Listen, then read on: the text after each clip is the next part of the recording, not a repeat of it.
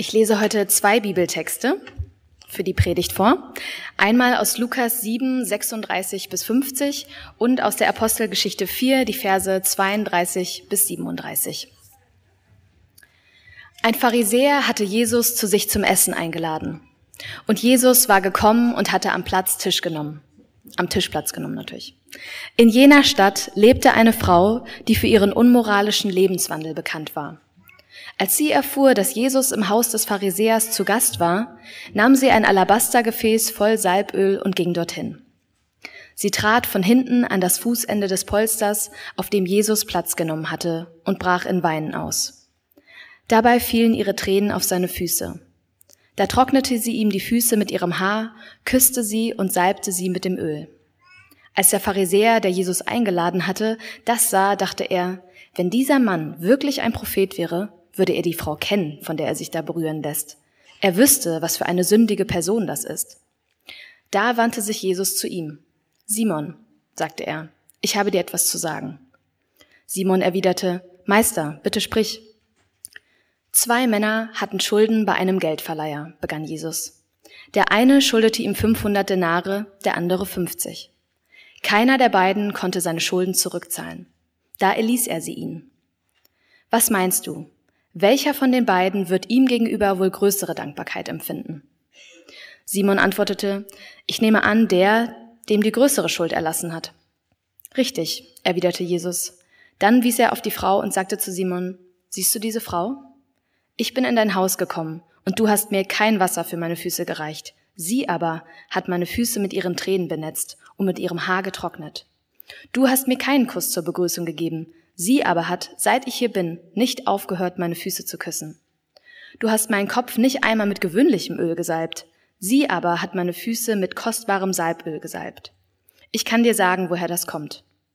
Ihre vielen Sünden sind ihr vergeben worden, darum hat sie mir viel Liebe erwiesen. Wem aber wenig vergeben wird, der liebt auch wenig. Und zu der Frau sagte Jesus, Deine Sünden sind dir vergeben. Die anderen Gäste fragten sich, Wer ist dieser Mann, der sogar Sünden vergibt? Jesus aber sagte zu der Frau, Dein Glaube hat dich gerettet. Geh in Frieden. Apostelgeschichte 4, die Verse 32 bis 37. Die ganze Schar derer, die an Jesus glaubten, hielt fest zusammen. Alle waren ein Herz und eine Seele. Nicht ein einziger betrachtete irgendetwas von dem, was ihm gehörte, als sein persönliches Eigentum. Vielmehr teilten sie alles miteinander, was sie besaßen. Vollmächtig und kraftvoll bezeugten die Apostel, dass Jesus der auferstandene Herr ist. Und die ganze Gemeinde erlebte Gottes Gnade in reichem Maß. Einer von denen, die den Bedürftigen in dieser Weise halfen, war, Je war Josef, ein Levit aus Zypern, den die Apostel Barnabas nannten. Barnabas bedeutet der, der andere ermutigt. Josef verkaufte ein Stück Land, das ihm gehörte, und stellte das Geld, das er dafür bekam, der Gemeinde zur Verfügung, indem er es vor den Aposteln niederlegte. Ich freue mich sehr, dass ich heute zu euch sprechen darf im Berlin-Projekt. Hallo und guten Morgen. Ich möchte noch ein Gebet sprechen. Guter Gott, wir dürfen bei dir ankommen und uns angenommen fühlen. Wir dürfen einfach hier sein und uns inspirieren lassen. Und schließe uns auf, mach uns aufgeschlossen für dich. Amen. Ich lese zu Beginn der Predigt ein Beginn eines Buches vor aus dem Buch Gastfreundschaft von Priya Basil, ein sehr schön gestaltetes Buch. Und ähm, genau, ich lese mal die ersten Worte. Ich lade euch ein. Während ich noch über diesen scheinbar unvollständigen Satz einer Freundin nachdachte und mich fragte, wie er wohl weitergehen würde, lächelte mein Mann bereits und bedankte sich. Mit einem Mal schien irgendetwas abgemacht. Alle wandten sich wieder der Speisekarte zu, und als sie die vielen Variationen weißen Spargels entdeckte, rief unsere Freundin, Hast du den schon mal gegessen? Sie sah mich unverwandt an. Nein? Dann bist du noch gar nicht richtig in Deutschland angekommen. Wie oft kann man in einem Land ankommen? Ich habe aufgehört zu zählen. Immer wieder stößt man auf etwas Neues. Immer ist man nicht wirklich da. Ja, wie oft muss ich ankommen? Frage ich mich selbst immer wieder in meinem Leben. Und vielleicht ist es gerade gut, eine neue Themenreihe bei uns in unserer Kirche zu begründen, dem Ankommen. Ähm, so kann Kirche, eine neue Themenreihe mit drei Sonntagen, wo wir uns darüber Gedanken machen wollen, was für eine Kirche wir gerne sein möchten. Ja, dieses Ankommen, wie oft muss ich eigentlich noch ankommen? Das frage ich mich wirklich auch immer noch sehr oft. Ähm, wir alle sind einmal geboren worden. Und vielleicht hatten wir alle verschiedene Startvoraussetzungen, um in das Leben zu starten. Aber eines eint uns, alle hier im Raum. Das Grundbedürfnis, in einer noch uns fremden Welt anzukommen. Das ist das, was uns gemeinsam eint, egal wer wir sind. Und ich habe das vage Gefühl, dass das immer noch ein Stück weit, jedenfalls in meinem Leben so ist, das Bedürfnis, wirklich anzukommen. Ich äh, bin vor fünf Jahren nach Berlin gezogen und was ich in Berlin geschätzt habe, also man muss der Zeit schon, ähm, man muss Berlin schon ein bisschen Zeit geben, anzukommen. Das sage ich auch immer neuen Leuten, die nach Berlin kommen. Was ich aber geschätzt habe, ist, Berlin ist eine Stadt für mich persönlich, als ich ankam, ich konnte sozusagen gesichtslos starten. Auch so im Berlin-Projekt sozusagen. So, es ist eigentlich jetzt gar nicht so wichtig, welches Paket du jetzt mitgebracht hast. Und du wirst auch vielleicht gar nicht so viel hinterfragt, weil die sind einfach sehr viele Menschen, die vielleicht schon mal was erlebt haben, was man Krise nennt. Ich konnte sozusagen gesichtslos starten, um ein neues Gesicht zu bekommen. Ich selbst ähm, erfahre Gastfreundschaft wenn ich selber Gastgeber bin, wie beispielsweise gestern Abend, äh, ich bin froh, dass ich relativ wach bin. Ich habe ein Wohnzimmerkonzert bei mir veranstaltet mit Ludger äh, in meiner Wohnung und es waren wahrscheinlich ungefähr auf ein Quadratmeter eine Person da, also sehr voll. Und ich genieße das total, weil ich als Gastgeber empfinde mich dann auch wiederum als Gast. Aber dazu jetzt gleich auch noch mehr. Ich frage mich, wo sind eigentlich diese Oasen, um anzukommen? Wo findest du diese Oase oder wenn du mal überlegst, in der letzten Woche, wo hast du ein Gefühl des Angekommens erlebt? Wo, wo wurdest du adressiert? Wo wurde dein Name genannt? Vielleicht, wo hast du sogar Resonanz erlebt? Ich bin ja sehr viel unterwegs auf den äh, oder in den sozialen Medien und bespiele kleinere und größere Kanäle und ähm, ich finde das manchmal so in den sozialen Medien, das ist ja auch so ein kleines Spiegelbild unserer Gesellschaft, dass da nicht immer ganz so viel Resonanz entsteht, was ja eigentlich aber im Namen Social Media eigentlich impliziert sein müsste. Ähm, es gibt eine Studie, die hat festgestellt, dass vor allem bei Twitter, ähm, bei all dem gesellschaftspolitischen und auch religiösen Getwittere gar nicht wirklich ein Dialog stattfindet oder auch ein interreligiöser Dialog, sondern dass sehr viele Leute einfach so ihre Meinung so raustwittern und gar nicht mehr wirklich adressieren, meinen, einladen ins Gespräch. Und dann entstehen die uns sehr bekannten Filterbubbles. Genau. Ja, Gastfreundschaft ist wirklich ein, ja doch sehr weitreichendes Thema. Also es geht von einem Anbieten eines Kaffees, wenn jemand bei mir spontan nach Hause kommt und ich Zeit schenke, was schon fast das wertvollste Gut ist, was ich investieren kann in eine Person, bis über, man steht nach dem Gottesdienst zusammen in Gruppen und ähm, es gibt vertraute Gruppen und es gibt Menschen, die noch nicht ganz so vielleicht äh, connected sind und vielleicht alleine stehen und man zu dieser Person kommt und sagt, hey, wir gehen gleich noch einen Kaffee trinken oder ein Mittagessen, willst du ja einfach mit dabei sein? Und das eröffnet ja auch wieder neue Möglichkeiten, neue Netzwerke, vielleicht sogar neue Freundschaften. Und die Frage nach Gastfreundschaft weicht noch viel größer.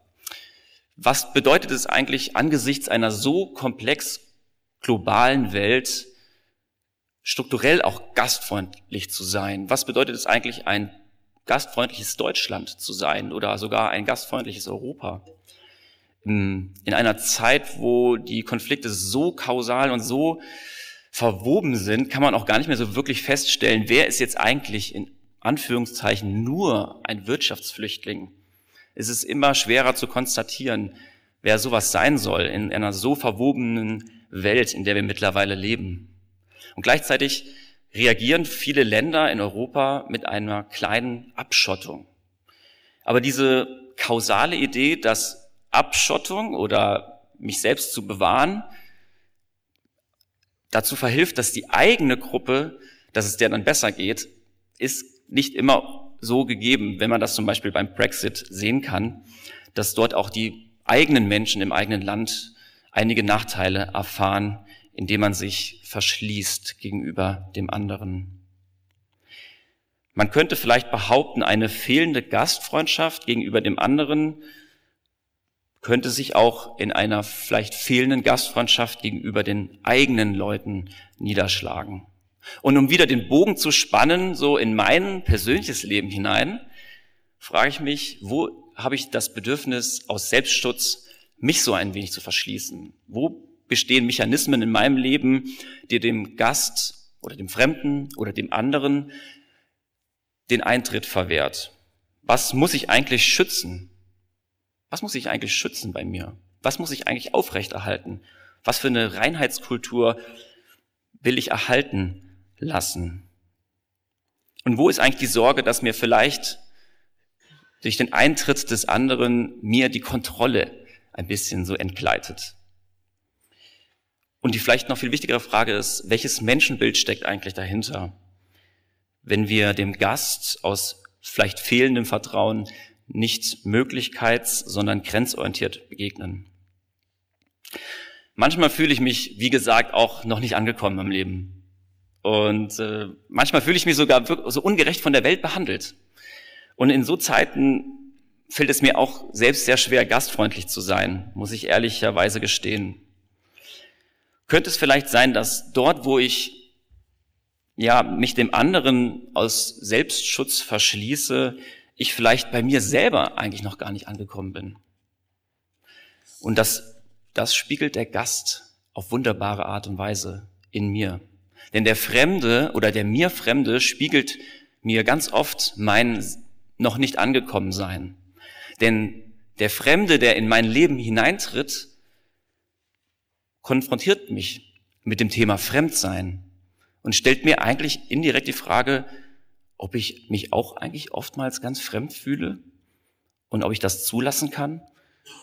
Oder ein Geflüchteter spiegelt mir, wir sind doch eigentlich eine Weltgemeinschaft und du könntest eigentlich genauso auch vielleicht ein Flüchtling sein. Genau das habe ich so erlebt, als wir eine Unterkunft hatten für 70 Menschen aus der Ukraine im März und ich war, muss ich wirklich gestehen, sehr emotional berührt und oft geweint, als wir diese Arbeit gemacht haben. Und ähm, in der Zeit habe ich eine ältere Frau getroffen auf einen Kaffee. Und ich habe ihr das so erzählt, weil das war so ganz aktuell. Und dann sagte sie zu mir, Michael, ich glaube, du hast das Gefühl, du könntest alle Menschen, die gerade aus der Ukraine kommen, umarmen, weil du eigentlich spürst oder damit kommunizieren möchtest, in der Umarmung, du leidest gerade an meiner Stelle. Wir sind doch eigentlich eine Weltgemeinschaft. Wir sind alle Menschen auf der gleichen Erde. Der Fremde spiegelt mir aber auch die Annahme, die ich ihm entgegenbringe. Und auch das darf ich in den letzten Tagen und Wochen immer wieder spüren und merke, dass es so in meinem persönlichen Leben auch vorkommt und ich irgendwie selber davon wiederum erfüllt bin, dass sowas passiert wie ich mit dem Gast, mit dem Fremden oder dem anderen umgehe, hat in der Tat viel damit zu tun, wie ich mit mir selber umgehen kann. Ich glaube, der Gast macht mich aufgeschlossen. Er schließt mich auf.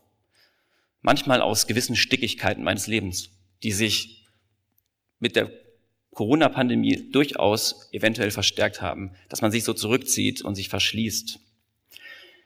Und genau diese Spiegelung, die passiert, wenn der Fremde eintritt und Gast und Gastgeber, Gast und Gastgeberin zusammentreffen, so etwas passiert eben in dieser Geschichte von Lukas 7.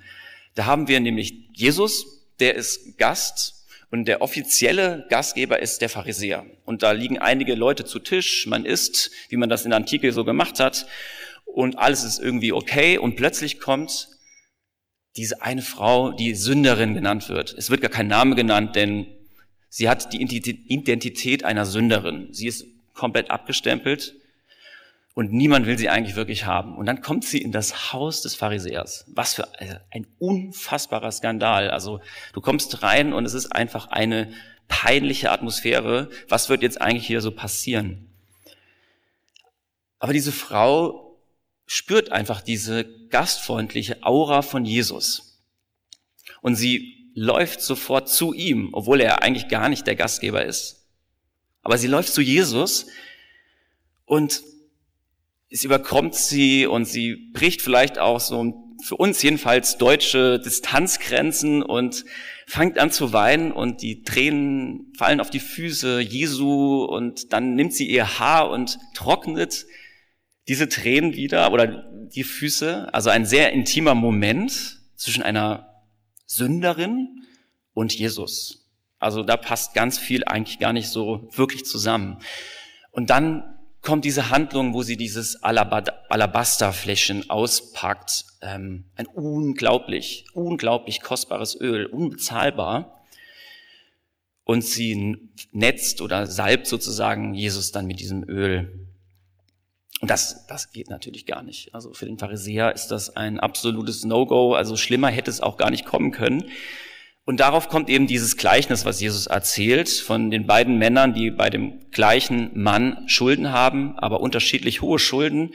Und der, der die höheren Schulden hat, eben der auch am meisten Entlastung verspürt ähm, beim Erlassen der Schulden.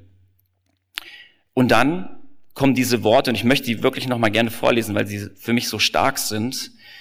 Dann spricht er zu, zu dem Pharisäer, Siehst du diese Frau? Ich bin in dein Haus gekommen und du hast mir kein Wasser für meine Füße gereicht. Sie aber hat meine Füße mit ihren Tränen benetzt und mit ihrem Haar getrocknet. Du hast mir keinen Kuss zur Begrüßung gegeben. Sie aber hat, seitdem ich hier bin, nicht aufgehört, meine Füße zu küssen. Du hast meinen Kopf nicht einmal mit gewöhnlichem Öl gesalbt. Sie aber hat Füße, meine Füße mit kostbarem Salböl gesalbt. Ich kann dir sagen, woher das kommt. Ihre vielen Sünden sind ihr vergeben worden, darum hat sie mir viel Liebe erwiesen. Wem aber wenig vergeben wird, der liebt auch wenig. Und auch zu der Frau sagte Jesus, deine Sünden sind dir vergeben. Die anderen Gäste fragten sich, wer ist dieser Mann, der sogar Sünden vergibt. Jesus aber sagte zu der Frau, dein Glauben hat dich gerettet. Geh in Frieden. Es ist total interessant, was eigentlich hier in dieser sehr kurzen Szene passiert. Weil wir haben hier diesen offiziellen Gastgeber, der Pharisäer, wir haben den Gast, Jesus und noch andere Gäste, die nicht in Erscheinung treten. Und dann kommt diese wirklich ungebetene Gästin hinein. Und durch diesen, durch diese Aura der Gastfreundlichkeit von Jesu wird Jesus plötzlich zum Gastgeber. Obwohl er gar nicht offiziell der Gastgeber ist, aber er wird quasi benannt als Gastgeber dadurch, dass die Sünderin zu ihm kommt. Und die Frau spürt so eine Annahme, so eine vor, nicht, ein, kein Vorbehalte. Und plötzlich dreht sich nochmal das Ganze um und die Frau, die so ungebeten ist und die so unpassend da scheint, wird selbst die Gastgeberin des ganzen Raums. Sie packt das kostbare Salböl aus. Sie fängt an zu geben. Sie wird die wirkliche Gastgeberin dieser Geschichte. Und das ist interessant, weil schon in der indoeuropäischen Wortwurzel von diesen beiden sehr gegensätzlichen Worten, ich kann das nicht, nicht so gut aussprechen, Hospitality, Gastfreundschaft und Hostility, was so eher dieses Gegenteil ist von Gastfreundschaft, also schon mehr diese Feindschaft auch zum Fremden. Die haben eine gemeinsame Wortwurzel, Gast und Gastgeber. Und was wir hier beobachten ist, dass diese beiden Parteien, Gast und Gastgeber, in dieser Szene miteinander verschwimmen. Also es wechselt der Gastgeber zu Jesus und plötzlich wechselt die Sünderin zur Gastgeberin und man kann gar nicht mehr so genau wissen, wer ist jetzt eigentlich Gast und Gastgeberin. Es verschwimmt sich einfach. Und das ist genau das, was so wunderschön passiert in dieser Geschichte. Es ist eben nicht so dieses, ich muss etwas aus Mitleid tun oder aus einem sozialen Pflichtbewusstsein, sondern hier passiert eine Resonanz. Es könnte sein, dass Resonanz eigentlich die Erweiterung ist für Gastfreundlichkeit. Und das ist auch ausgedrückt in dem englischen Begriff to cook something up. Ja, es bedeutet zusammen zu kochen und zusammen am Tisch zu sitzen ist einer der schönsten Bilder für Gastfreundschaft, weil man gemeinsam etwas macht und gemeinsam auf Augenhöhe zusammen sitzt und das Leben miteinander teilt. Aber to cook something up bedeutet genauso auch, sich zusammen Geschichten ausdenken, Pläne zu schmieden. was hier passiert ist, hier passiert eine Geschichte, die Geschichte schreibt. Und warum kommt diese Sünderin zu Jesus? Weil sie merkt, sie wird vorbehaltslos angenommen. Die Identität als Sünderin zählt bei Jesus gar nicht. Jesus, ein Zuhörer. Durch sein Zuhören bringt er erst den anderen zum Sprechen. Jesus ist so wie ein Resonanzraum, kein Twitter-Post. Ähm, Jesus ist wie so ein Zufluchtsort, wo sich der andere frei reden kann. In diesem Resonanzraum darf das alles passieren, alles darf dort sein. Sogar Tränen. Und ein schönes Bild für diese Gastfreundlichkeit des Zuhörens ist das Atmen. Weil im Atmen ich mir sage, nein, der andere darf jetzt reden. Und vielleicht kennt ihr das Gefühl, ich kenne es so oft, wenn zu jemand, jemand zu mir kommt und sein Herz ausschüttet oder es auch vielleicht eine Spannung entsteht im Diskurs. Ich möchte natürlich sofort so ins Wort fallen und meine Meinung sagen, eine Lösung anbieten. Ähm, ich habe schon sofort so das richtige Wort parat. Vielleicht kennt ihr das auch. Das ist so oft, äh, man sieht das ja nicht nur in Talkshows, dass man sich die ganze Zeit ins Wort fällt, sondern ich merke das ja in meinem Leben. Und da ist das Atmen so ein tolles Bild des Zuhörens. Und es ist deswegen auch ein tolles Bild, weil Yahweh, der Gottesbegriff des Alten Testaments, auch geatmet wurde oder gehaucht wurde. Weil man eben Gott nicht in eine Box stecken wollte. Gott war und ist nicht zu definieren. Den kann man nicht einfach mal in einen Satz packen und dann läuft das Leben. Ja, wir wurde gehaucht, geatmet. Und das Interessante ist, dass Gott sich durchgehend im Alten Testament selbst als dieser Yahweh vorstellt. Ich bin, der ich bin. Diese bekannten Worte, die viel passender aus dem Hebräischen übersetzt sind, ich werde für euch da sein oder ich werde da sein, so viel ich sein will, nicht aber wie ihr mich lassen wollt. Gib die Kontrolle ab. Ich bin, und zwar ein ganz bestimmter, für euch aber wird es sich noch erweisen, wer ich sein werde. Gott spricht das in eine unglaubliche, sensible Situation.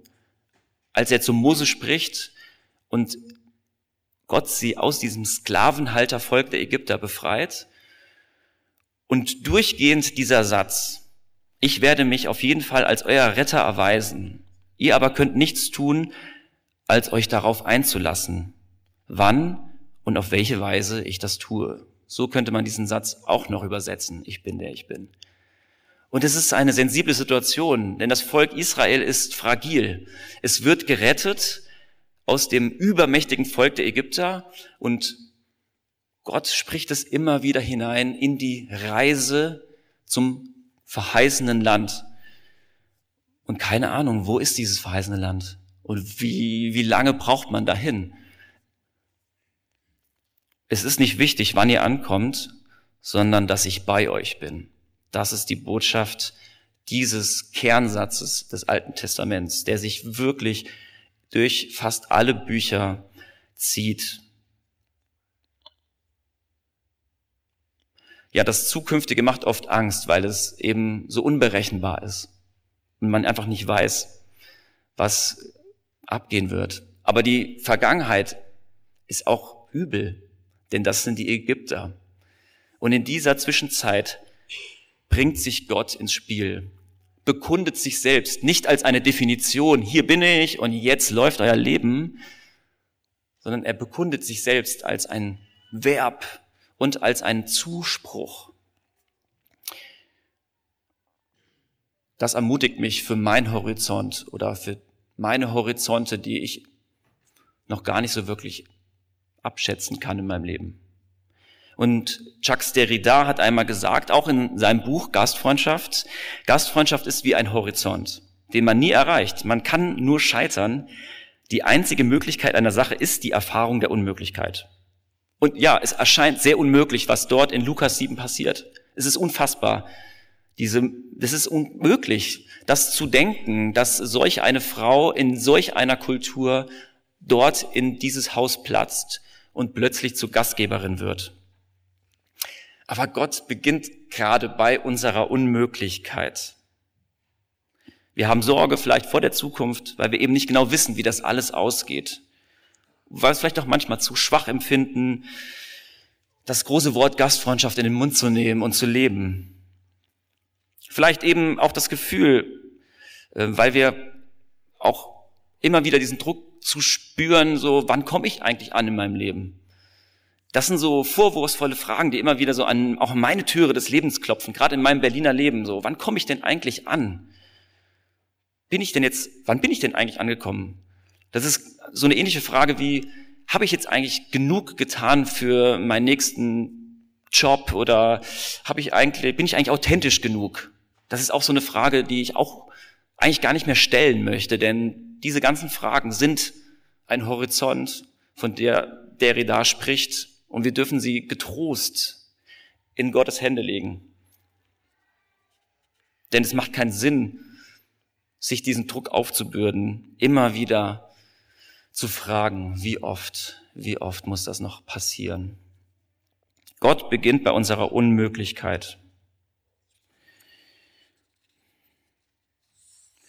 Ja, und wir sind selbst Gäste auf dieser Erde. Wir haben, teilen alle das gleiche Grundbedürfnis, in einer uns noch fremden Welt anzukommen. Jesus kehrt bei uns als Gastgeber ein. Und wir dürfen uns durch dieses Angenommensein angekommen fühlen. Zu Gast sein zu dürfen bedeutet für uns alle, dass wir uns keinen Platz erkämpfen müssen, weil wir den auch gar nicht verlieren können. Es entlastet uns auch und mich auch, dass ich für alle da sein muss. Und es entlastet mich auch vor dem Gefühl zu versagen.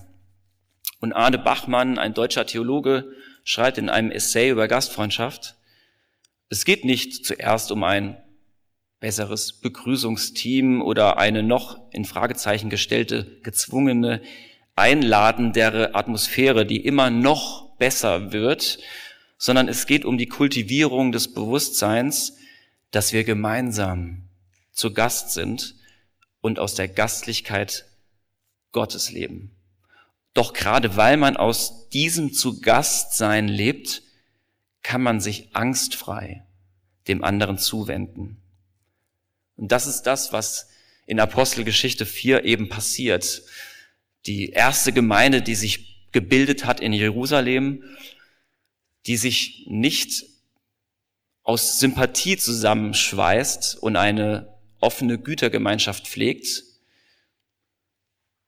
sondern die ganze Schar derer, die an Jesus glaubten, wie diese Sünderin glaubte und dieser Glauben sie gerettet hat, so hielten sie alle fest zusammen, waren ein Herz und eine Seele.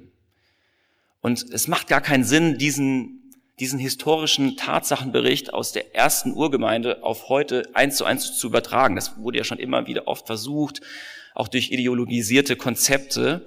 Aber man würde eigentlich dieser Botschaft von Apostel 4 eigentlich gar nicht zu Genüge tun. Denn die Botschaft liegt viel tiefer. Sie liegt in der Verbindung, dass dort Menschen zusammengekommen sind, die genau das gespürt haben und sich einander erzählt haben, was in Lukas 7 passiert ist. Jesus wants to cook something up with us. Er möchte das aus Fröhlichkeit. Gastfreundlichkeit ist kein Mitleidsding und auch kein soziales Pflichtbewusstsein. Und diese offenherzige Gastfreiheit bekundet Jesus selbst am Kreuz. Denn er stirbt allen Erwartungen entgegen der Menschen, die gesagt haben, was machst du jetzt da? Du bist doch unser Held. Du musst doch hier alles gut machen. Du musst den Horizont jetzt schon in die Gegenwart holen. Nein, Jesus gibt sich hin. Und im Prinzip ist eigentlich das Kreuzesgeschehen die Erweiterung der Geschichte, die in diesem Raum passiert mit der Sünderin. Und als Jesus sagt, mein Gott, mein Gott, warum hast du mich verlassen, drückt er eigentlich genau in der tiefsten Gottesferne, drückt er eigentlich aus diese Sehnsucht, die wir haben, die Jahwe im Alten Testament zuspricht. Ich bin für euch da. Und für mich ist das irgendwie ein grandioses Geschenk, Jesus zu haben, der genau diese Lehre verspürt, diese absolute Lehre fehlender Gastfreundlichkeit. Und in diesem Ausspruch, mein Gott, mein Gott, warum hast du mich verlassen, diesen Wunsch, diese Sehnsucht für uns ausspricht, dieses nicht angekommen sein, dieses verloren sein, dieses lost sein, was immer wieder an unsere Türe klopft im Alltag, das spricht Jesus an diesem Kreuz aus. Und darin bekundet Jesus, ja, ich bin für euch da. Und wenn es heißt, dass in der Todesstunde Jesu der Vorhang des Tempels zerreißt, dann glaube ich, dann zerreißen auch all die Barrieren zwischen mir und dem Fremden und dem Gast und mir. Dann zerreißt die Gastfreundlichkeit Gottes jegliche Barriere. Ja, dann ist Gastfreundschaft der konkrete Begriff der Freiheit. Amen.